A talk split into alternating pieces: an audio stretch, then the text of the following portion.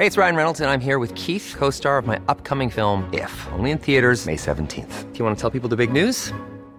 All right, I'll do it. Sign up now and you'll get unlimited for $15 a month in six months of Paramount Plus Essential Plan on us. Mintmobile.com slash switch. Upfront payment of $45 equivalent to $15 per month. Unlimited over 40 gigabytes per month. Face lower speeds. Videos at 480p. Active Mint customers by 531.24 get six months of Paramount Plus Essential Plan. Auto renews after six months. Offer ends May 31st, 2024. Separate Paramount Plus registration required. Terms and conditions apply if rated PG. Hi, I'm Daniel, founder of Pretty Litter. Did you know cats tend to hide symptoms of sickness and pain? I learned this the hard way after losing my cat, Gingy. So I created Pretty Litter, a health monitoring litter that helps detect early signs of illness by changing colors, saving you money and potentially your cat's life. Pretty Litter is veterinarian developed, and it's the easiest way to keep tabs on your fur baby's health right at home. Go to prettylitter.com and use code ACAST for 20% off your first order and a free cat toy. Terms and conditions apply. See site for details. Spring is my favorite time to start a new workout routine. With the weather warming up, it feels easier to get into the rhythm of things. Whether you have 20 minutes or an hour for a Pilates class or outdoor guided walk,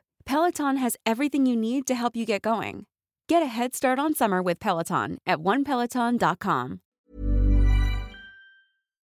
Hello, bienvenidas y bienvenidos a Las Reinas Podcast. Yo soy Larisa y estoy muy contenta y emocionada de traerles historias de reinas reales y honorarias, famosas y no tan famosas. El día de hoy les estaré hablando de una de las reinas de la Guerra de las Rosas, la primera reina plebeya de Inglaterra que se casó por amor. Ella fue conocida como la mujer más bella de la isla de Bretaña, pero también fue descrita como calculadora, ambiciosa, astuta, despiadada y arrogante. Esta es la historia de Elizabeth Woodville. Ahora, antes de comenzar, ya saben, quiero hacer unas aclaraciones. La primera, no soy historiadora, solamente soy fan. La segunda, es probable que no vaya a pronunciar bien algunos nombres de personas, ciudades, etc. Así que me disculpo de antemano. Así que espero que se preparen una bebida, siéntense y pónganse cómodos y acompáñenme mientras les cuento sobre la vida de esta mujer. Bueno, también este, les quiero comentar, como pueden escuchar, eh, mi voz se escucha horrible, ando muy enferma, así que si me escuchan toser este, o estornudar, me disculpo de antemano. Eh, también les quiero recordar que este es el último episodio del año y nos vemos a mediados de enero para arrancar con todo el 2023. Ahora sí, comenzamos. Elizabeth Woodville. No tenemos una fecha exacta de su nacimiento, aunque muchos historiadores dicen que fue el 28 de abril de 1437. Sí sabemos que nació en un lugar llamado Grafton Regis, que está ubicado en el condado de Northamptonshire, ahí en Inglaterra. La razón por la cual no tenemos una fecha exacta de su nacimiento es porque sus papás se casaron en secreto y mintieron sobre eh, la fecha que nació ella. Entonces, no sabemos si fue en 1436 o al año siguiente, en 1437. Eh, voy a hacer aquí unas breves, este episodio sí van a ver bastantes como pausas comerciales, paréntesis culturales, para entrar un poquito en contexto y este es eh, el primer contexto, digamos, que vamos a entrar, la primera pausa, y es para platicarles sobre sus papás.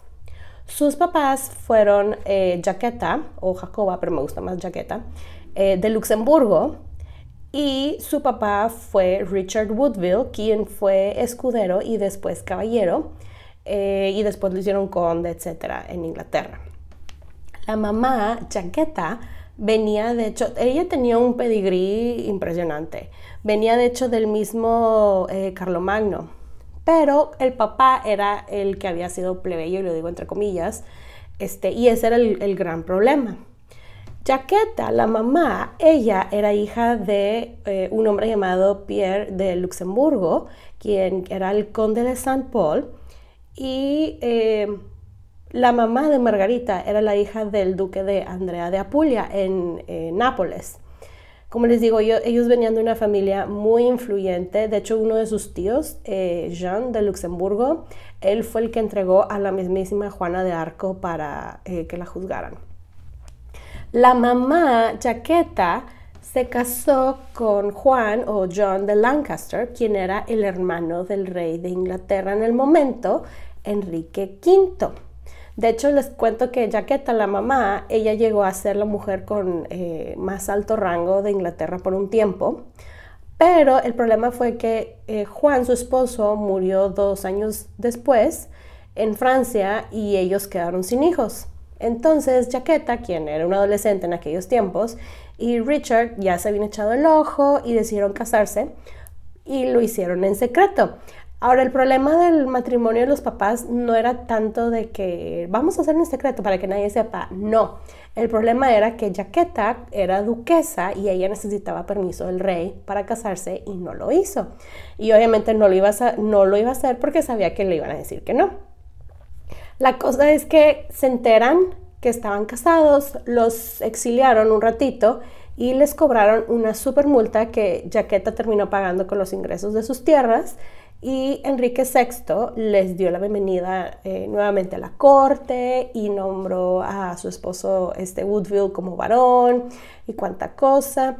Y ellos, de hecho, eh, Richard y Jaqueta, fueron este, a Francia por Margarita de Anjou, que si no han escuchado el episodio de Margarita de Anjou es el primer episodio de este podcast. Y bueno, fueron por ella para que pues pudiera llegar a casarse con Enrique VI. Aunque Jaqueta se casó con un varón, ella siempre y hasta su muerte conservó su título de duquesa de Bedford. Su esposo, eh, Richard Woodville, les cuento que había sido escudero para Enrique V. Este Enrique V es el que les dije, de hecho, en el episodio Margarita de Anjou, que él es este, Tom Hiddleston slash Timothée Chalamet. Este, y que la famosísima batalla de Agincourt eh, en un principio había apoyado los este, causa Lannister, etc. De hecho, la familia, los Woodvilles, ellos eran acá de que hardcore Lancasters, o sea, Red Rose, hashtag Red Rose. Em, en cuanto, por ejemplo, les cuento también al abuelo paterno de Elizabeth, quien también el señor se llamaba Richard, eh, aunque ellos no eran de la nobleza como tal, eran personas bastante conocidas en la corte, aunque tenían un rango, digamos, como abajo de caballero. Vaya, total desconocidos y nadie, o sea, no era un señor cualquiera, vaya, es a lo que quiero llegar.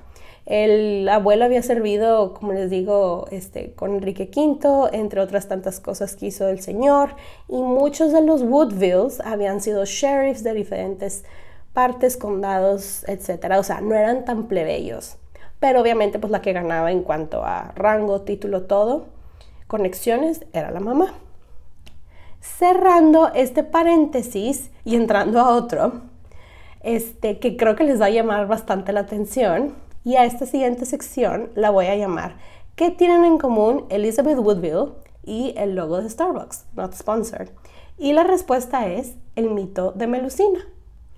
Les cuento que hay un mito llamado el mito de Melusina, que cuenta la historia de la diosa del agua Melusina, que nació mitad hada y mitad humana, que la mamá la castigó y la maldijo diciendo que iba a ser una serpiente de la cintura para abajo, hasta que ella conociera a un hombre que se casara con ella con la condición de no volver a verla eh, los sábados y que tenía que cumplir su promesa. Pues resulta ser que un hombre descendiente del lado de Jaqueta, de la mamá de Elizabeth, un señor llamado Sigfredo, se casó con esta diosa, que la, supuestamente que la vio en el bosque y que se enamoró y le pidió su mano en matrimonio. Y ella le dijo, ok, está bien, me caso contigo, pero me tienes que prometer que no me vas a ver los sábados. Es la única condición. Y él dijo, ok, está bien, va. Y pues se casaron, Melusina le dio muchos hijos a Sigifredo, porque pues él había cumplido su promesa. Pero cuenta la leyenda que Sigifredo un día, eh, bajo presión de sus amigos, familiares, etc., subió las escaleras un sábado y que abrió la puerta del baño y la vio en la tina y que de la cintura para abajo se había transformado este, su cuerpo en la cola de una serpiente. Ella lo dejó y le dijo antes de irse de que, pero te voy a decir una cosa antes de irme. Tú y todos tus descendientes por más de 100 años cada, van a saber de mí cada vez que me vean flotando sobre este castillo y van a escucharme y van a saber este, que, este, que hay una muerte inminente y no sé qué. Y ese es el llanto de Melusina que anunciaba las muertes inminentes de las personas. Jaqueta, la mamá de Elizabeth, decía que ella tenía el don de escuchar a Melusina. Toda su vida estuvo así que súper obsesionada con esto. Se supone, y de hecho hay una serie este, que se llama The White Queen, este, que Elizabeth también tiene el don y cuánta cosa y que lo escuchan y así, tipo, de ahí viene. Este, entonces, eh, digo, es una serie, está muy cool, la, eh, la serie está muy dramática, no está muy acertada históricamente hablando, pero está muy cool. Este, ahora ya saben cuál es la relación entre Elizabeth Woodville y el logo de Starbucks. El logo de Starbucks es de, es de Melusina, la sirena. Ahora, continuando ahora sí con la historia de Elizabeth, vamos a hablar un poquito de su niñez. No tenemos mucha información de ella de niña, pero sí sabemos que a sus siete años la enviaron a otra casa a que empezara como su networking, por llamarlo de esa manera. Eh, aunque no sabemos con exactitud, pero es muy probable que la casa que le tocó fue la de sus futuros suegros, los Grace de Groby. Esto era algo bastante común para la gente de altas posiciones de la nobleza, etcétera, que los niños los mandaban a otras casas a que se digamos, que alguien más los criara por un ratito, pero era para que empezaran a ser amiguitos y a conocer a gente, ya para que cuando estuvieran más grandes, ya fuera así como, ay, sí, yo me acuerdo de ti cuando éramos chiquitos, bla, bla, bla, y que no fuera tan forzada la convivencia cuando estuvieran casados, ¿verdad? Por lo que leí también sobre este, la niñez de Elizabeth, al parecer sus días empezaban con una misa, a eso como de las 5 de la mañana. Después desayunaba a las 6 o 7 tal vez. Eh, después tenían sus lecciones formales este, que también incluían lecciones de lectura, escritura. Al parecer ella hablaba inglés, algo de francés, latín y matemáticas. Y la razón por la cual hacían mucha, mucho énfasis en enseñarle matemáticas a las niñas es porque ellas al momento de casarse eran las que tenían que administrar este, tierras, sirvientes, propiedades, etc. Entonces era sumamente importante que supieran qué era lo que estaban haciendo para que pues, no las hicieran tontas, ¿verdad? Y al, y al parecer, si el clima lo permitía, se iban a casar, salían a vender cosas, lo cual me llama mucho la atención porque pues, imagínense una niña de 7, 8 años vendiendo cosas Obviamente, como cualquier niña este, de una clase social alta o de la nobleza, tenía que saber bordar. También este, después de la cena se ponían a jugar cartas, ajedrez, o se ponían a escuchar música de los diferentes niños que, de instrumentos que tocaban y como les digo, bailar y todo eso, porque eso es lo que siempre hacen los niños de la nobleza. Continuando con su educación, les cuento que gracias a su mamá, a Jaqueta, que ella creció en las cortes de Luxemburgo y Borgoña y toda su familia era de allá, ella le tocó vivir el, auge de muchos artistas este, Flemish, eh, creo que en español es flamencos, y muchos autores clásicos que estaban traduciendo eh, al francés precisamente las obras. Y Jaqueta era fanática de la lectura que fue y amaba leer realmente, que fue algo que le inculcó a todos sus hijos. Y este de hecho les cuento que Jaqueta tenía un manuscrito de la em, de una escritora muy famosa llamada Christine de Pizan, perdón, este un manuscrito llamado eh, Poétique de Christine de Pison, algo así. Es una mujer bastante interesante y fascinante que yo creo que después va a tener su propio este, episodio.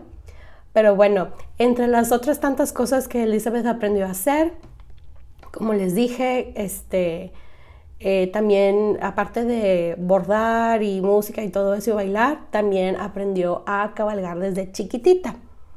Ahora, mm, ya, realmente no sabemos mucho de ella, como les digo, de niña, y vuelve a aparecer, digamos, en la historia cuando se casa con su primer esposo, que aunque no tenemos mucha información tampoco. Les cuento, su primer matrimonio fue con una familia igual, super hardcore Lancaster, como la de ella, llamada los Grace de Groby. Ay, disculpen, se me fue la voz. Dije los Grays de Grovey.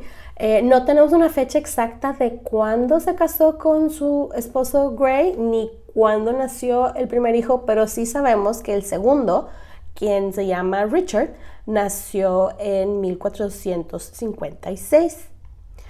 No sabemos si ella estaba enamorada de su esposo, pero sí sabemos que ellos se llevaban bastante bien, eran bastante amigos por algunas cartas que han circulado y reportes de personas este, que conocían a Elizabeth de esa edad.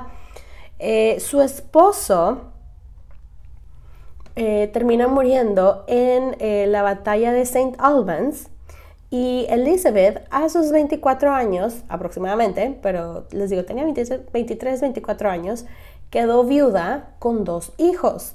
Tomás, el mayor de seis aproximadamente, y Ricardo de cinco años.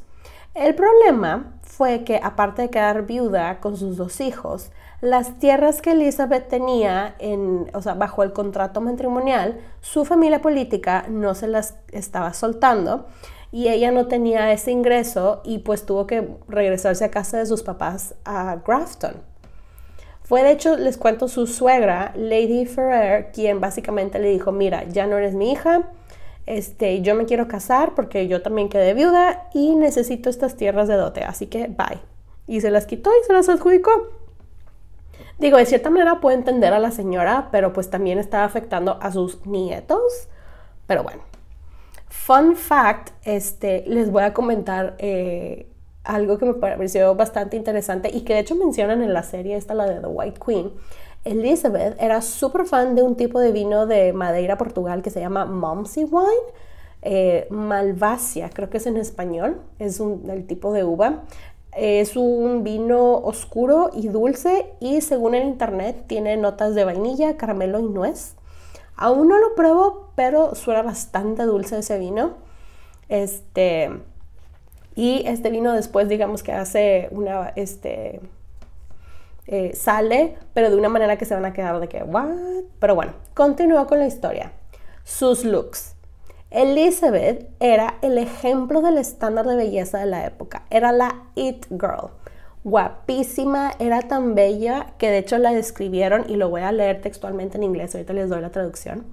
Having heavy eyelids like a dragon, que en español significa que tenía los párpados pesados como los de un dragón. Yo no sé ustedes, no sé si me tomaría eso como cumplido que me digan que tengo párpados pesados como los de un dragón, pero pues al parecer en aquellas épocas eso era un mega cumplido acá de que wow. Y tuvo que realmente ser un mega cumplido para que alguien se molestara en anotarlo y que cientos de años después se los estoy yo leyendo a ustedes. Pero bueno, Sabemos que este, ella era muy blanca, rubia, de ojos azules, súper hot, como les digo, para los estándares de belleza de la época. Era bastante frentona y eh, creo que les había comentado igual en el episodio de Margarita Anjou que en aquellos tiempos se acostumbraba que las mujeres tuvieran unas super frentes y si no estaban tan frentonas, literal se quitaban cabellos para hacerse ver más frentonas, lo cual me parece muy divertido, pero bueno, los estándares de belleza han cambiado bastante, ¿verdad? Algo que me gustaría recargarles es que parte de los estándares de belleza de la época o las creencias que se tenían es que en, en aquellos tiempos, entre más bonita y blanca eras, significaba que eras más bendecida y pura. Y si no estabas tan blanca o tan bonita, es que no te bendijo tanto Dios. Entonces, este, suena muy feo, sí, pero era lo que la gente pensaba. Este, pero bueno, continuando con la historia de Elizabeth, aquí es cuando digamos que ella ya entra a la escena histórica formalmente. Todo cambia para ella cuando conoce al nuevo rey de Inglaterra, quien pertenecía al otro bando, al de los blancos, o sea, hace hashtag Team White, al bando de los Yorks, el famoso Eduardo IV que por cierto, yo lo voy a estar llamando Eduardo, Eduardo IV es el mismo, ¿ok? Porque hay, varios nombres que se repiten este, bastante. Hablemos un poquito de, de Eduardo IV. Eduardo, cuando conoció a Elizabeth, él tenía 19 años era altísimo. De hecho, él ha sido el rey más alto que ha tenido Inglaterra. Medía 1,94 y según registros que leí, cuando se ponía la armadura completa llegaba a los 2 metros. Todo mundo en todos lados lo describen como guapísimo. Que la verdad, no sé ustedes, digo, ahí les voy a poner fotos en el post. Yo nunca pensaría que era guapísimo por los cuadros que hay de él, pero todos los registros dicen de que guapísimo, guapísimo. Entonces, pues la gente de la época pensaba que él era guapísimo. Yo quiero pensar que se parecía como al actor que lo interpreta en la serie que les digo, pero bueno, este, como les digo, según los registros, él era guapo, pero aparte de guapo, era muy valiente en el campo, en el campo de batalla, perdón. Era muy caballeroso, era muy inteligente y carismático. Y sobre todo, un punto muy importante a favor de él es que él estaba sano, sano físicamente, sano mentalmente, vaya, poseía todas sus facultades mentales, cosa que el pobre de Enrique VI no. Si quieren saber un poquito más de Enrique VI, regresense al episodio de Margarita Anjou, ahí hablo un poquito más de él, de su inestabilidad mental, entre otras tantas cosas. Pero bueno, Eduardo eh, les digo, era todo lo que Enrique no era. Eh, de hecho, les cuento que hay una carta que sobrevive del embajador de Milán que le escribió al duque Francesco Sforza, que dice, el nuevo rey es joven, prudente y magnánimo. Les digo, este chavo tenía muy buena eh, reputación. Eh, algo que sí me gustaría comentar es que, y me da mucha risa, es que en la serie que les dije, la de The White Queen, la diferencia de edad entre los protagonistas, Eduardo y Elizabeth, es como de 15 años. Se llevaban 5. O sea, probablemente Eduardo se veía más grande que ella. Yo creo. No sé, o sea, pero eh, hacen de que, ay, es que ella era mayor que él. Eran 5 años. O sea, bájense de, de ese tren. pero bueno, otra cosa que les quiero comentar de Eduardo IV es que él era un super ladies man, super don Juan, Casanova algún otro nombre que le quieran poner, él le encantaba compartirse. Y de hecho, para cuando él, él conoce a Elizabeth a sus 19 años, él ya tenía varios hijos ilegítimos, lo cual, ok, pero bueno. ¿Y cómo se conocieron? Se estarán preguntando. Pues miren, hay varias teorías. La primera y la más aburrida de todas es que ellos ya se conocían de más chicos, ya que los dos habían estado y vivido en la corte, eh, Eduardo con su papá, el duque de York, y Elizabeth con su mamá, ya que estuvo en la corte de Margarita Anjou. Incluso les cuento que hay rumores, o mejor dicho, especulaciones, que Jaqueta, la mamá de Elizabeth, estuvo en el parto de Cecily, la duquesa, la mamá de Eduardo, cuando él nació. La segunda y más famosa teoría es que se conocieron bajo un árbol en Whittlewood Forest, eh, que ella estaba ahí con sus hijos bajo el árbol esperando que él pasara cerca de donde vivía para ver si podía hablar con él, de lo de las tierras que la suegra le quitó y que él la vio y que así de que se súper enamoró. Con decirles que hay un, eh, hay un árbol que se llama The Queen's Tree, que mucha gente dice que ese fue el árbol en donde se conocieron y de hecho hay gente que hace de que paradas turísticas para ir a tomarse fotos a ese árbol y cuánta cosa. Se comprobó que el árbol, eh, este famoso árbol, el Queen's Tree, no tiene tanto tiempo, pero pues la gente le encanta la historia, el chisme, leyenda y siguen llegando a tomarse fotos con el árbol ese. Básicamente todos los relatos dicen que ellos se vieron, así como les he dicho en otros episodios acá de forma eh, liviana, de que imagínense que sonó la canción de Wham, la de Endless Whisper, de o sea, se super gustaron y él quiso acostarse con ella luego, luego, y ella le decía que no. De hecho, hasta le sacó un cuchillo amenazándola y ella fue de que no. Y ahí supuestamente él supo que ella era la indicada. Si yo fuera honestamente amiga de Elizabeth, le diría, amiga, ahí no es, corre. Si te amenaza, si te saca un cuchillo, ahí no es. Pero bueno, ella accedió a acostarse con él solamente si se casaban y como Eduardo se enamoró de ella, fue de que pues nos casamos. Esto hizo a Elizabeth una, en una heroína y al mismo tiempo le hizo una mujer mala porque no, no le dio al rey lo que quería, por avaricia. Lo cual yo digo, háganme el favor. O sea, que si se lo da, que prostituta, pero si no se lo da, qué mujer tan mala. ¿Quién entiende la gente? Pero bueno. Eh, con decirles que a la gente le gustaba el drama y hasta inventaron o tenían sus versiones de cómo se conocieron. Con decirles que hasta el mismísimo Tomás Moro escribió un relato, hay poemas eh, de diferentes este, escritores. Por ejemplo, hay uno de un italiano llamado Antonio Cornazzano y este de cómo fue que se conocieron y también hay cartas de Angelo Caro, quien era un consejero del rey de Francia Luis XI, que escribió cómo se conocieron y cuánta cosa. O sea, la gente le gustó el chisme cuando se conocieron. Continuando con la historia, eh, como les dije, Elizabeth aparece en la escena, mejor dicho, este, en los libros de la historia, el 26 de mayo de 1463 por lo de la disputa de sus tierras y termina ganando porque su novio, el rey, la ayuda. Digamos que estuvieron como que saliendo, dating, ya saben, este, más o menos como por un año por ahí. En ese tiempo, Eduardo la iba a visitar y pasaba tiempo con ella, con sus hijos, este, y pues la familia en general en Grafton Manor. Y de hecho su amigo Lord Hastings era el que le ayudaba a que se diera sus escapaditas de, de Londres para poder ir a visitar a Elizabeth y a su familia. Como les digo, todo apunta que ellos estaban perdidamente enamorados, sobre todo el de ella. Y la verdad le gustó bastante la dinámica familiar que vio en Grafton.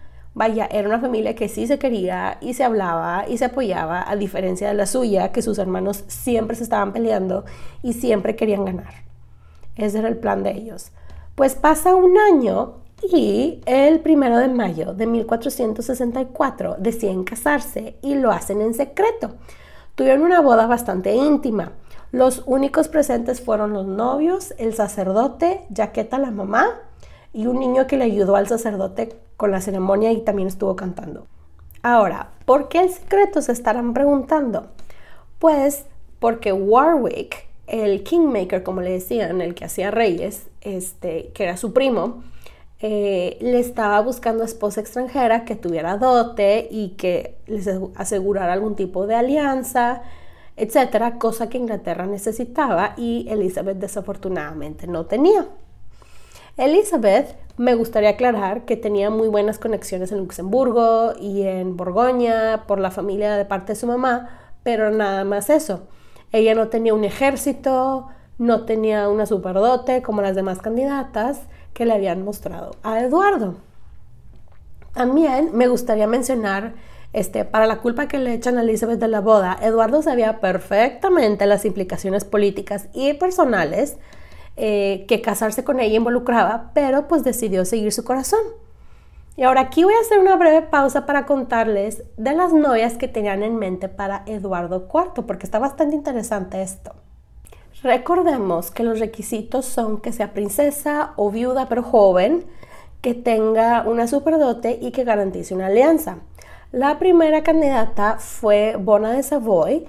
Eh, ella era la ideal candidata acá a la top de Warwick, ya que ella era la cuñada del rey de Francia y venía con alianza y venía con una superdote. La segunda era Mary of Goodels, quien era la mamá del rey eh, James II de Escocia, pero ella estaba muy grande de edad y la descartaron, aparte porque no podían confiar este, en la alianza con Escocia. La tercera, aunque no lo crean, fue Isabel de Castilla. Así es, escucharon bien, Isabel la Católica, quien fue ofrecida por su hermano en 1464, pero el, este Eduardo fue de que, mm, no, no, gracias. Digo, cabe aclarar que rechazó la alianza con, España o rechazó a Isabel porque Isabel en ese momento tenía como 13 años, ¿verdad? Dato curioso, al parecer a Isabel no se le olvidó que Eduardo la rechazó, porque tiempo después le dijo a un embajador de Ricardo III, yo le cerré, y lo voy a leer tal cual, ¿eh? Yo le cerré mi corazón a Inglaterra cuando me rechazó el rey que acaba de fallecer, ya que eligió a como esposa a una viuda de Inglaterra. ¡Sas, Isabel! ¡Supéralo! Pero bueno, cerrando esta pausa, continúo con la historia. Pues pasan los meses Y por aquello de septiembre, este Warwick ya estaba bien necio de, ya Eduardo, o sea, escoge una, mira, Bona es la mejor opción, bla, bla, bla. Y Eduardo probablemente le dijo, eh, mm, sobre eso, fíjate que no me voy a casar con Bona o ninguna de las candidatas este, que me presentaste y Warwick, de que, pero ¿por qué? O sea, ¿tienes alguien más en mente? ¿Alguna princesa que no se nos ocurrió? Y él, nope, me casé, surprise y pues se anuncia el matrimonio entre Eduardo IV y Elizabeth Woodville. La gente estaba escandalizada y lo que les sigue, porque pues el rey se casó con la viuda de un caballero, se casó con una plebeya. ¿Quién es esta? Era la primera vez eh, en cientos de años que algo así sucedía, o sea, OMG. La mamá de Eduardo, Cecily Neville, la duquesa de York, estaba muy molesta porque como buena mamá, pues ella quería el mejor matrimonio para su hijo, pero de hecho, o sea, para que entiendan lo molesta que estaba la señora con su hijo por su elección de esposa, Cecily después dijo que su hijo, el rey Eduardo IV, era un bastardo de una affair que tuvo ella en un viaje este, en Francia. O sea, ¿cuánto odio le tienes que tener a tu hijo para decir algo así? Pero bueno, entonces, moraleja de la historia, no se casen con alguien que su mamá no aprueba.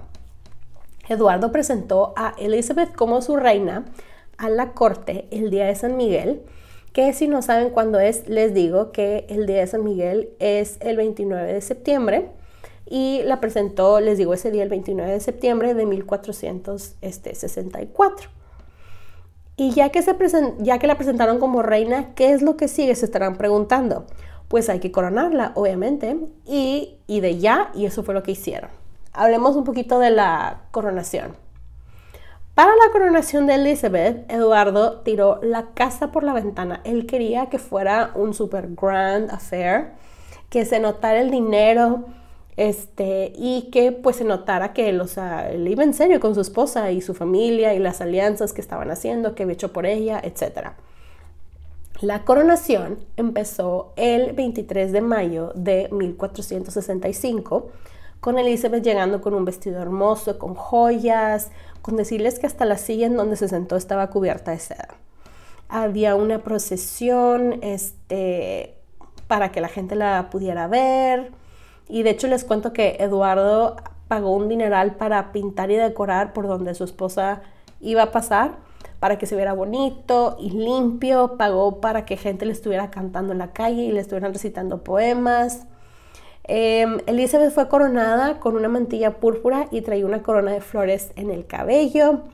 Le colocaron este, el scepter de San Eduardo en su mano derecha y en la izquierda el scepter del reino y entró así de que a Westminster Abbey descalza para simbolizar su sencillez y pureza y la recibió el arzobispo de Canterbury y siguió con el séquito de hermanas, damas y cuánta cosa. Fue todo un show, la verdad. No voy a entrar en detalles, pero una cosa así de que ridícula. Y luego tuvieron banquetes y de que 17 tiempos, y, o sea, estaba ridículo. Pero bueno, todo este show de la coronación terminó el domingo 26 de mayo de 1465, ya Elizabeth con su título de reina de Inglaterra. Continuando este, con la historia, pues ya fue coronada reina. ¿Qué sigue? Pues ahora hay que administrar todo, ¿no? O sea, ser reina. Entonces ella se metió de lleno en la administración de su casa. Ella le pagaba al mundo de gente que trabajaba para ella de lo que recibía de sus ingresos de sus tierras. Y por un mundo de gente me refiero, eran más de 100 personas que estaba, ella estaba a cargo de ellas, desde gente que le limpiara, sus ladies in waiting, era un mar de gente, la verdad, eran muchísimas personas. Una de las tantas cosas que han acusado a Elizabeth es que ella era una, una reina muy extravagante, pero realmente todos los registros que se tienen de sus gastos muestran lo contrario. Eh, digo, obviamente tenía que gastar, como les digo, tenía muchas cosas que comprar, pagar, etc. Pero gastaba muchísimo menos que sus predecesoras. Ella y Eduardo, la verdad, eran bastante eh, frugales. Ellos, bueno, sobre todo Eduardo cuando fue coronado rey, fue así de, Dios mío, así es como está el país. Y poco a poco fueron, pues, digamos que llenando los cofres de moneditas y cuánta cosa, pero sí se tardaron bastante. Entonces no había tanto dinero que gastar, pues.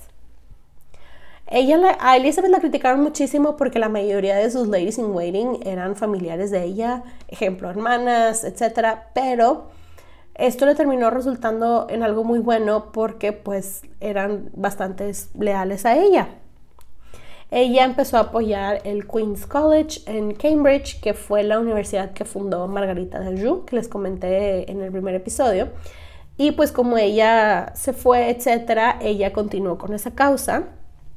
También empezó a apoyar con su esposo al Eton College el 5 de marzo de 1466 fundó la Fraternidad de la Santísima Trinidad y de los 60 sacerdotes de Londres. Sí, así se llama la fraternidad. Y los estuvo apoyando económicamente un tiempo. Y años después dio fondos para que se construyera la capilla de San Erasmus en Westminster Abbey. Ahora, otra de las cosas por la que más la criticaron fue por casar a sus hermanos y hermanas entre las familias más acá top de la nobleza. Esto obviamente fue un escándalo porque ellos no eran de tan alto rango, aunque digo, o sea, pues Elizabeth ya estaba casada con, con alguien, digo, estaba casada con el rey, ¿verdad? Pero bueno, este, digo, incluso antes de casarse, su hermano, su hermano Anthony ya había hecho un muy buen este, matrimonio. Entonces, por eso digo eso de que es que no son de tan alto rango. Yo de que, mm, debatable. Este, con decirles esto, la cosa que es que los nobles en, aquellas, en aquellos tiempos tenían más o menos unas 50 familias de donde podían escoger cónyuges, así que la cosa estaba así de que súper peleada.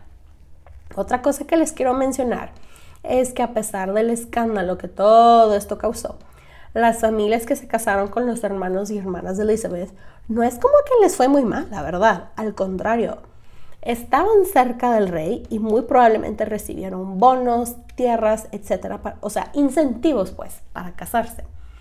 Vaya, eso, si tanto les costaba bajarse, y lo digo entre comillas, a ese nivel, pues no aceptes el dinero, ni las tierras, ni las joyas, ni nada. Digo yo, no sé qué piensan ustedes.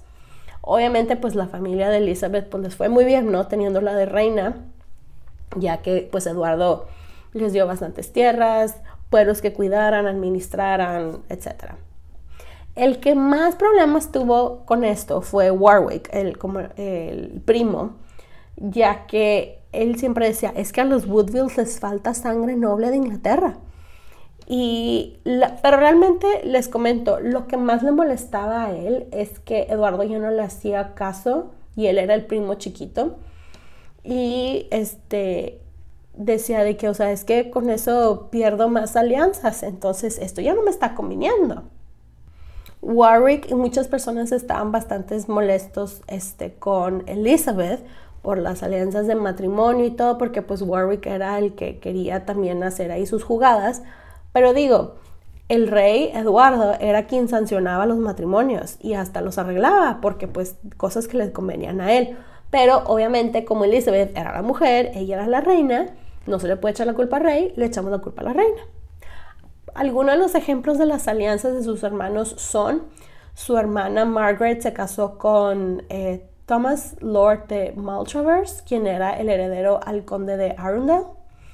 Su hermano John, de 20 años, lo casaron con Catherine Neville, la duquesa de Norfolk, quien tenía 65 años y muchísimo dinero. Déjenme les digo que la duquesa no le importó nadita ser la sugar mama.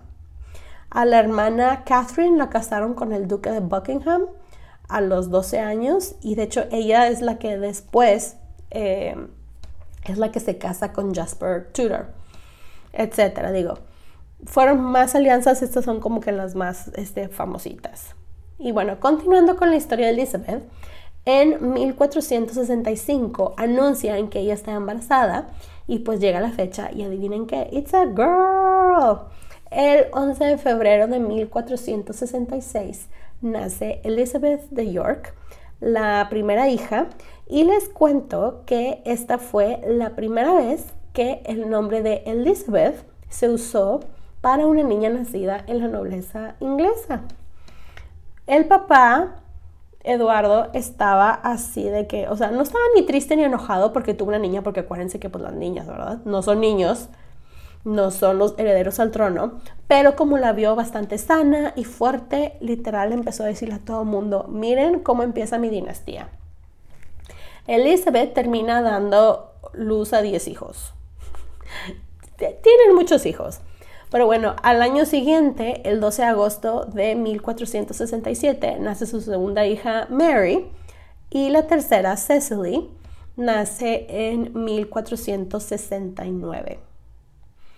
Ahora, algo que leí que me llamó bastante la atención, aparte de que aún en aquellas épocas no sabían que el sexo del bebé lo determina el hombre, eh, al parecer la creencia de la época era que si tenías niñas es porque no le echabas ganas al momento de hacer los bebés, lo cual dudo mucho que esos dos que se casaron porque se querían, se amaban, eh, no le estuvieran echando ganas, pero bueno, obviamente el hecho de que tenían niñas tenía que ser culpa de la mujer, obvio.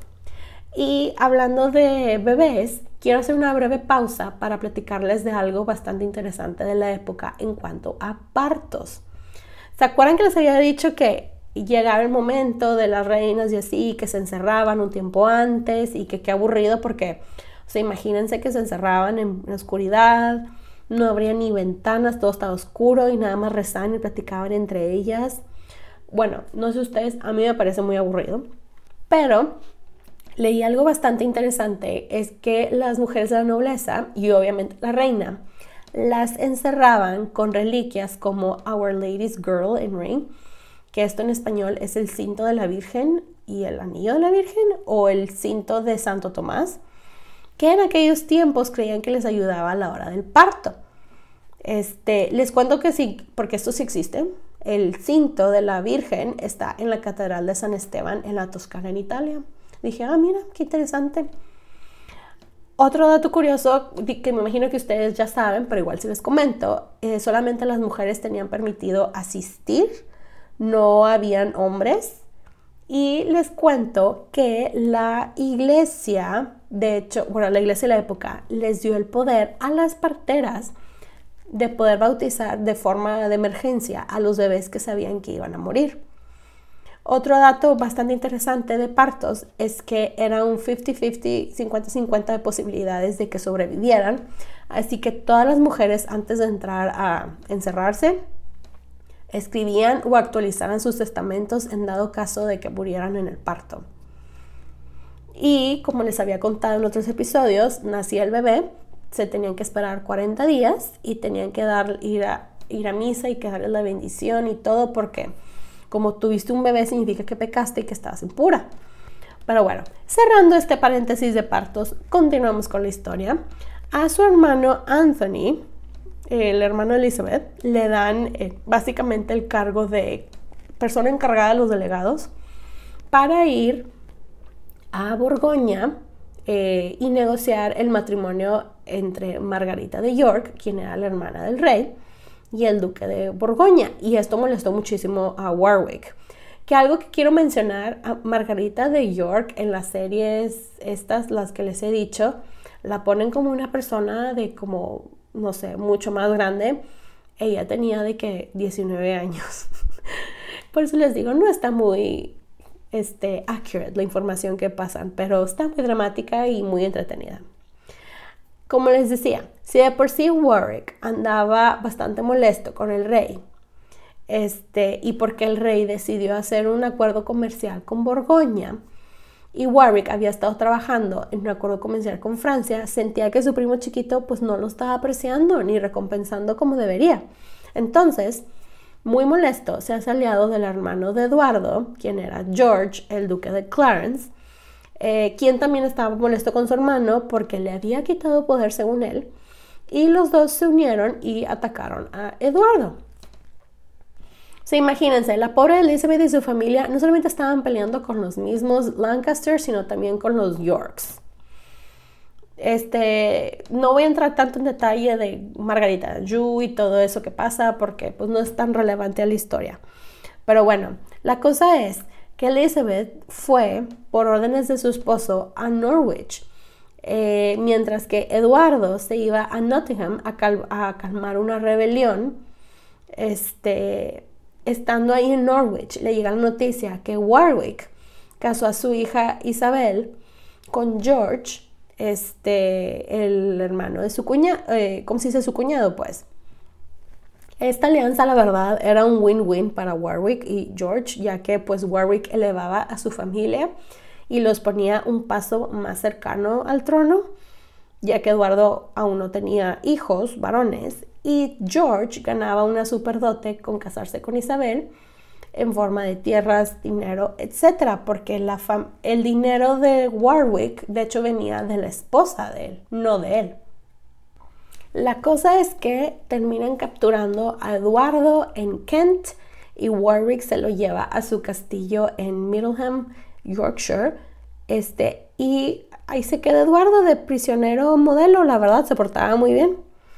Warwick también captura al papá de la reina, a Earl Rivers, y al hermano de Elizabeth, John, quienes ni siquiera estaban, ni siquiera estaban peleando ni nada, ellos estaban en otra cosa y sin juicio ni nada, solamente porque no los soportaba porque eran Woodvilles, este, los manda a decapitar el 12 de agosto de 1469. O sea, imagínense la pobre Elizabeth. Ella estaba sola con tres hijas, la más chiquita de meses. Su esposo estaba bajo arresto domiciliario. Se entera que su papá y su hermano fueron ejecutados porque Warwick los odiaba. Y Warwick va un paso más allá. Se lleva a su mamá, Jaqueta, y la, y la encierra porque la acusa de bruja. Acuérdense que ser bruja es una acusación bastante seria. Y de hecho, la defensa de Warwick es de que es que Chaqueta, como es bruja, ella embrujó a Eduardo para que se casara con Elizabeth. Y la gente de que, OMG, eso probablemente fue la razón por la cual se casaron. Acuérdense, como yo les he dicho en diferentes episodios, que hay dos maneras de deslegitimar, eh, ¿cómo se dice?, a una mujer. Una es llamándola prostituta, y lo digo de la forma más bonita, y la otra es llamándola bruja. La cosa es que ya habían registros eh, que sí encarcelaban a mujeres de la nobleza, aun cuando estaban casadas con alguien de muy alto rango. Y el ejemplo más famoso que les puedo dar fue Eleanor Cobham, la esposa del duque de Gloucester, quien fue acusada de ser bruja y murió en prisión 16 años después. La cosa es que toda esta movida de Warwick, todas las decapitadas en mano, etcétera, todo eso fue en mano, ya que los londineses se le echaron encima, ya que a ellos les convenía el acuerdo comercial con Borgoña en vez de Francia. La esposa del duque de Borgoña pues era la hermana del rey que estaba capturado y el duque de Borgoña fue de que pues yo te apoyo mi amor a que saquemos a tu hermano de, de prisión, este, bueno, del castillito, ¿verdad? De su arresto domiciliario. Y la otra cosa es que nadie quería a George, el duque de Clarence, porque él estaba muy loony, la verdad. Era una persona muy inestable y no le quedó de otra más que liberarlo y lo hizo el 19 de septiembre de 1469. Sale Eduardo y en cuanto sale ve cómo libera a su suegra de los cargos de brujería y todo eso. Eduardo, pues digamos de forma muy inteligente, decide llevar la fiesta en paz con su familia y por el bien del reino también, le ofrece el perdón a su hermano George y a Warwick.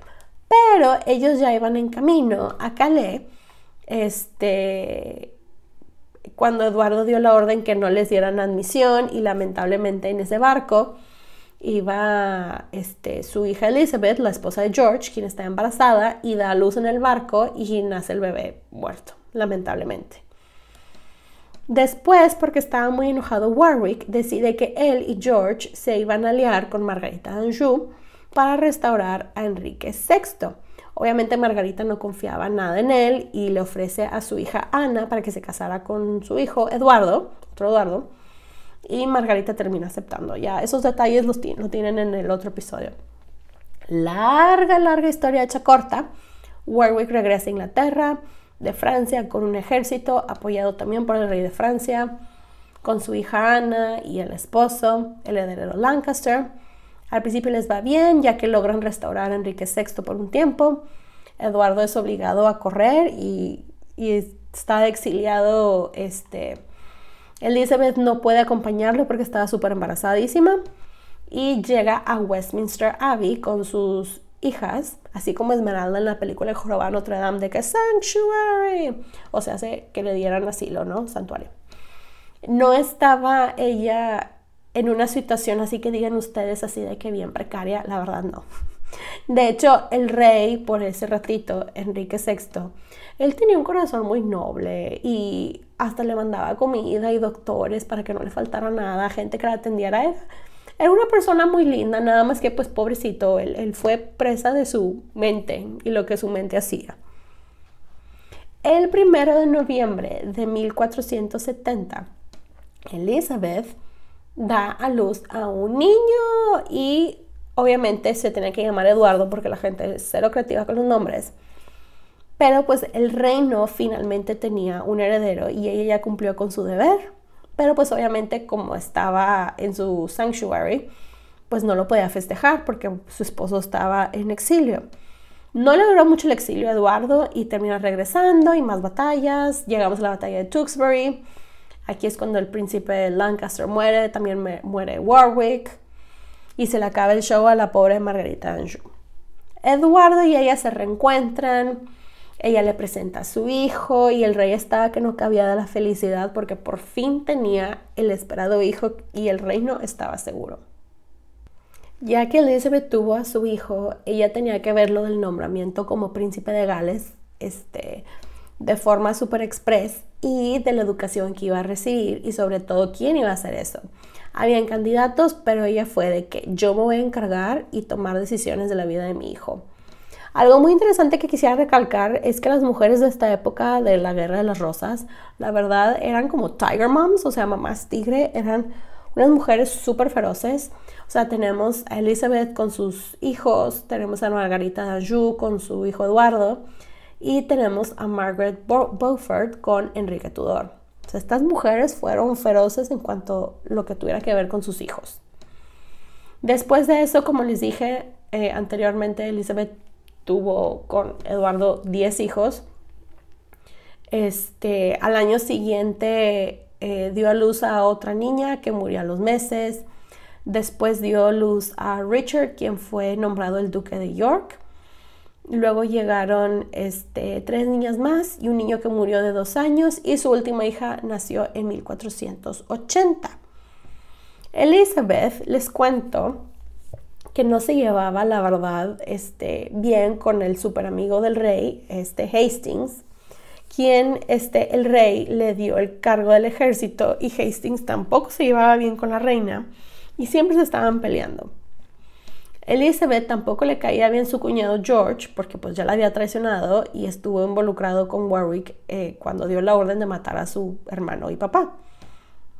Pues resulta ser que se muere la esposa de George y George le echa la culpa a Elizabeth de haber usado magia, porque obviamente.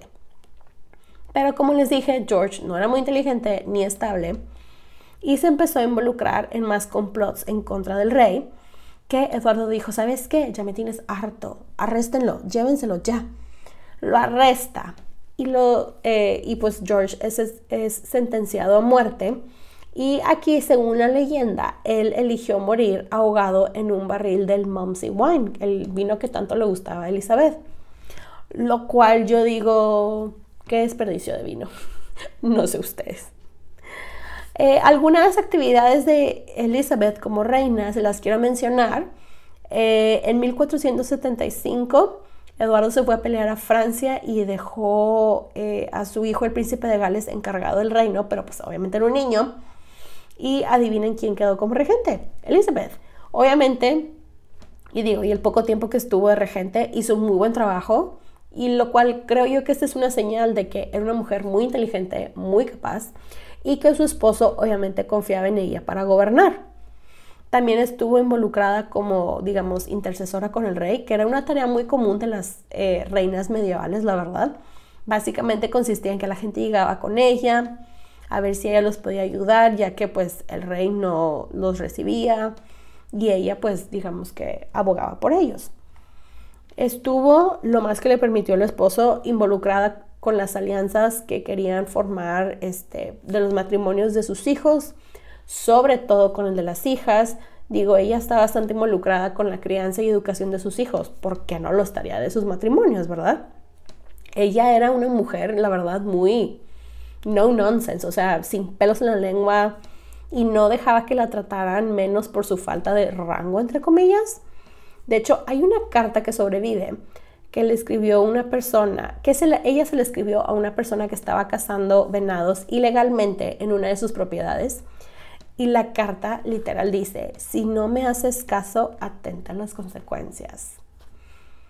La verdad, ella fue, como les digo, una reina medieval bastante típica, donó bastante dinero a diferentes iglesias, hizo bastantes peregrinajes, cosas religiosas por ese estilo. Pero bueno, continuando con su historia, pues pasa el tiempo y todo está chill, hay paz en el reino, ya saben, ¿qué es lo peor que puede estar pasando? Se estarán preguntando. Pues lo que pasó es que el rey se termina muriendo. Eduardo muere el 9 de abril de 1483 a sus 42 años. Al parecer se enfermó en Semana Santa y creyeron que murió porque comió mucho y tomó, tomó mucho vino, lo cual era su estilo de vida, la verdad. Hay otras teorías que él murió envenenado porque pues es la Edad Media y siempre alguien tiene que morir por veneno. Pero también está la posibilidad que haya muerto por una neumonía o malaria. Así que escojan la teoría que más les guste, murió de eso. Eduardo dejó un testamento que convenientemente se perdió, pero sí se sabe que dejó a su hijo Eduardo, ahora Eduardo V, como el heredero y dejó a su hermano Ricardo, el duque de Gloucester, como el Lord Protector, o sea, como el guardián del niño, hasta que llegara a su mayoría de edad. Porque pues era el hombre en que él más confiaba y había sido su mano derecha, siempre y leal a él. Y como les digo, el testamento se perdió. No sabemos qué fue lo que eh, le dejó a Elizabeth en el sentido de su rol en la vida de sus hijos, pero honestamente es muy poco probable que no la haya involucrado en la vida de ellos, ya que él confiaba muchísimo en ella.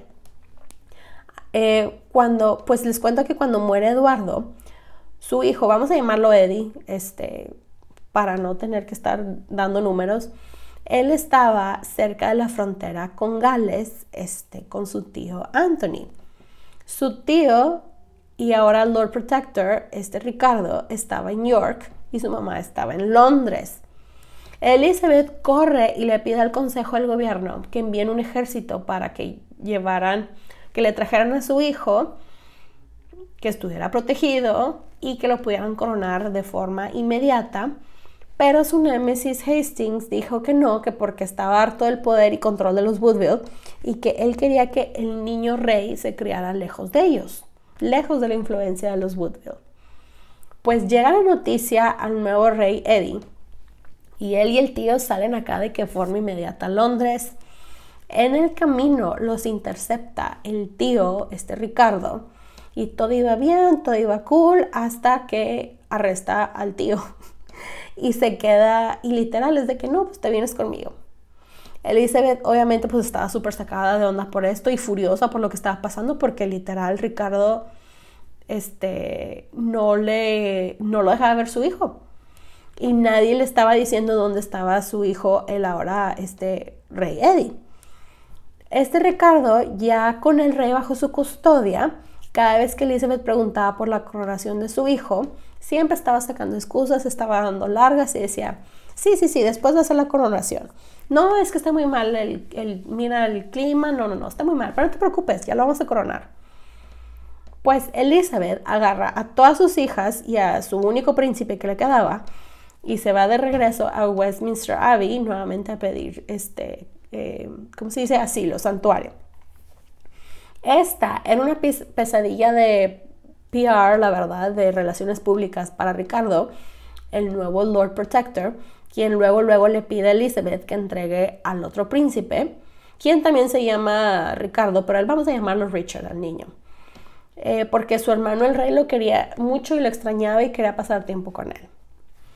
Pues fue una decisión muy difícil para ella porque sabía que si una no le entregaba el niño, él como quiera podía entrar a Westminster Abbey y llevárselo a la fuerza.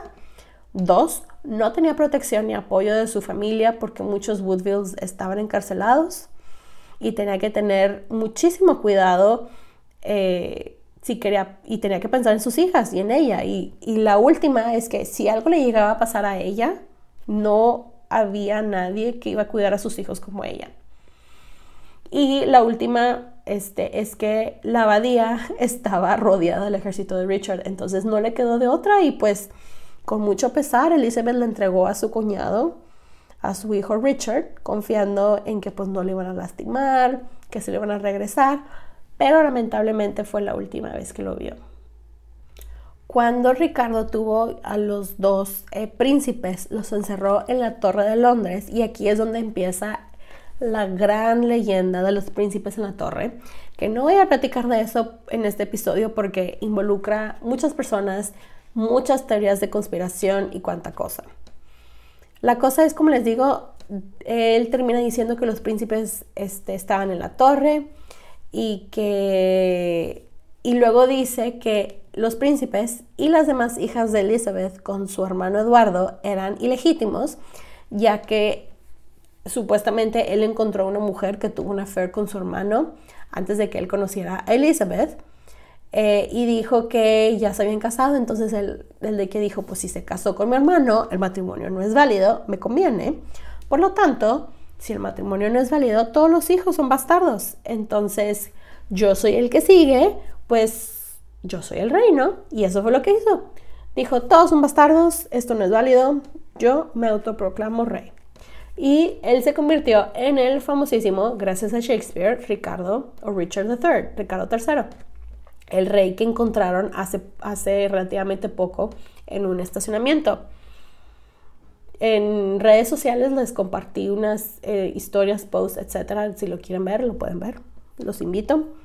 Desafortunadamente, continuando con la historia de Elizabeth, en la campaña de limpiar a los Woodvilles de posiciones de poder, ejecutaron a su hermano Anthony y aparte se llevaron a su hijo mayor su primer matrimonio, a Tomás, y lo, ejecutaron a él también. Eh, continuando con la campaña de desprestigiar a Elizabeth, aparte que dijo que eh, su matrimonio no fue válido, le quitó su título de reina, de reina madre, le dejó el título de Lady Grey, que era el título que tenía antes de casarse con el rey, entre tantas cosas que le dijeron fue algo así como de que, ¿quién se cree ella que puede gobernar este país? ¿A poco es hombre o qué? Entonces, imagínense a la pobre Elizabeth. En el espacio de meses es reina, muere su esposo, le matan a tres de sus hijos y hermano, le quitan sus títulos e ingresos y ella está encerrada en una abadía a la gracia de personas religiosas esperando quién la puede ayudar o viendo qué puede hacer para asegurar su vida y la de sus hijas. Aquí es cuando entra en la escena otra gran mujer y gran personaje de la Guerra de las Rosas, Margaret Beaufort, la mamá de Enrique Tudor, el último heredero del lado de los Lancaster, quien estaba en Francia preparándose para atacar Inglaterra. Básicamente la conversación entre cartitas entre Elizabeth y Margaret, que de hecho este intercambio fue posible a que ellas compartían un doctor fue la siguiente, para que se den una idea. Querida Margaret, ¿cómo estás? Pues fíjate que yo estoy bastante harta de tanta guerra e inestabilidad y no quiero que Ricardo III esté en el trono porque es malo y me quita todo. Tengo una hija, Elizabeth, la mayor, ella es hermosa y la heredera al trono de York. Tú tienes el último heredero de la línea de los Lancaster. ¿Qué dices si los casamos y nos evitamos más guerras e inestabilidad? Queda pendiente de tus comentarios. Bye. A lo cual estoy casi segura que Margaret le contestó algo así como, querida Elizabeth, estoy muy bien. ¿Y tú? Pues fíjate que justamente estaba pensando este, por escribirte y decirte lo mismo. Me parece una excelente idea la de casar a nuestros hijos de manera de evitar más guerras. Dios me dijo que mi hijo un día iba a ser rey y yo creo que esta es la manera como lo va a hacer. Considerar un hecho el matrimonio entre Enrique y Elizabeth. Algo así tuvo que haber sido, palabras más, palabras menos, usen su imaginación. Ellas, la verdad, les cuento que no se llevaban bien, pero pues tenían un enemigo en común, Ricardo III, y Elizabeth por su parte pues estaba dispuesta a hacer eh, hasta lo que no con tal de asegurarse que ella y sus hijas salieran victoriosas de eso. Elizabeth les cuento que se rehusaba a salir de su asilo de la abadía hasta que Ricardo III, en presencia del alcalde de Londres y tocando unas reliquias religiosas, prometió que nadie iba a lastimar o violar a sus sobrinas ni a ella, que por favor saliera y que se iba a asegurar que, que tuvieran buenas vidas. Este, él mismo se iba a encargar de conseguirles buenos matrimonios y dotes. Me encanta que él tuvo, sintió la necesidad de aclarar que nadie las iba a violar. Pero bueno, la cosa es que terminan saliendo del asilo. No se sabe mucho de ella en este tiempo que se especula que a las hijas se las llevaron a la corte y ella se fue a una casa que no estaba muy lejos de Londres y reaparece en la escena en la Navidad de 1484, ya que Ricardo la invita pues, pues, pues, para mantener apariencias, ¿no? Al año siguiente llega Enrique Tudor a Inglaterra y sucede la batalla de Bosworth el 22 de agosto de 1485, en donde Enrique Tudor gana, Ricardo III muere y les cuento que de hecho él fue el último rey de Inglaterra que murió en batalla. Enrique Tudor es coronado eh, rey y se convierte en Enrique VII. Y eh, una de las primeras cosas que hace es regresarle el título y tierras a Elizabeth y declarar que su matrimonio con el difunto rey Eduardo IV si era válido, esto de manera de que nadie pudiera decirle nada a su esposa Elizabeth de York. Ya sus últimos años sabemos que estuvo un rato en la corte, después se retiró a la, a de eh, Bermondsey en Londres, bueno, o la retiraron mejor dicho, porque supuestamente estuvo involucrada en una rebelión y cuánta cosa. El final de Elizabeth, pues miren, Elizabeth muy probablemente eh, murió de la peste o alguna plaga o, de esas terribles enfermedades de, las, de aquella época. Ella murió el 8 de junio de 1492 a sus 55 años de edad en la abadía de Bermondsey que les decía. Ella fue sepultada unos días después en la capilla de San Jorge en el castillo de Windsor a un lado de su segundo esposo, el rey Eduardo IV. Hablemos un poquito de su legado. Como les conté, ella apoyó a varias universidades, donó dinero a muchas iglesias, fue una de las figuras de la Guerra de las Rosas más importantes, siempre supo adaptarse y hacer lo que sea para sobrevivir, ella y los suyos. Su vida, la verdad, ha sido usada para libros, películas, series como las que les comenté, la de The White Queen, The White Princess, y aunque hay cosas que obviamente no pasaron o la línea de tiempo no está correcta, pues nos dan unas historias bastante dramáticas. Gracias a ella y sus alianzas, la Guerra de las Rosas se acabó y comenzó la famosísima dinastía Tudor, de la cual cientos de años después seguimos hablando. Fue la que puso el nombre de Elizabeth en el mapa y gracias a ella una de las reinas de Inglaterra más famosas tiene su nombre, bueno, dos, dos de las reinas más famosas. Y cierro este episodio con una frase que ella le dijo a su esposo Eduardo cuando lo conoció. Mi señor, sé que no soy suficientemente buena para ser su reina, pero soy demasiado buena para convertirme en su amante.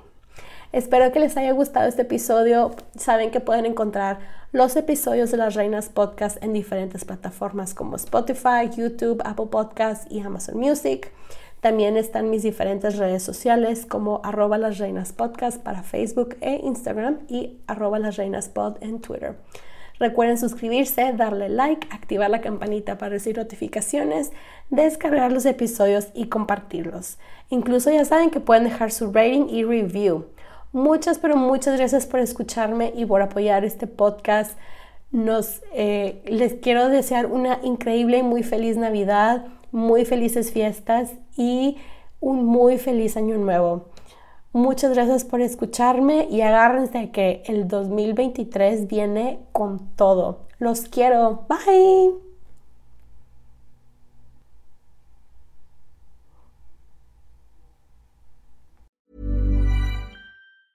Hey, it's Danny Pellegrino from Everything Iconic.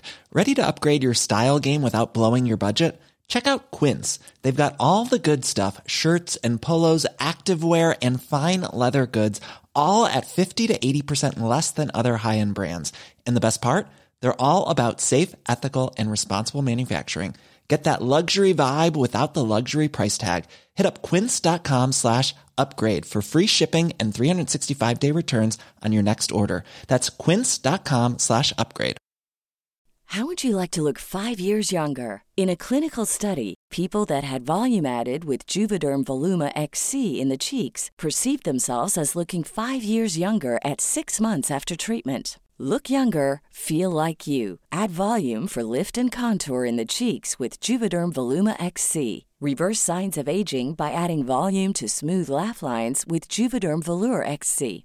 For important safety information and to find a licensed specialist, visit juvederm.com. That's J U V E D E R M.com. Not for people with severe allergic reactions, allergies to lidocaine, or the proteins used in Juvederm. Common side effects include injection site redness, swelling, pain, tenderness, firmness, lumps, bumps, bruising, discoloration, or itching. There's a risk of unintentional injection into a blood vessel, which can cause vision abnormalities, blindness, stroke, temporary scabs, or scarring. Talk to a licensed specialist to find out if it's right for you.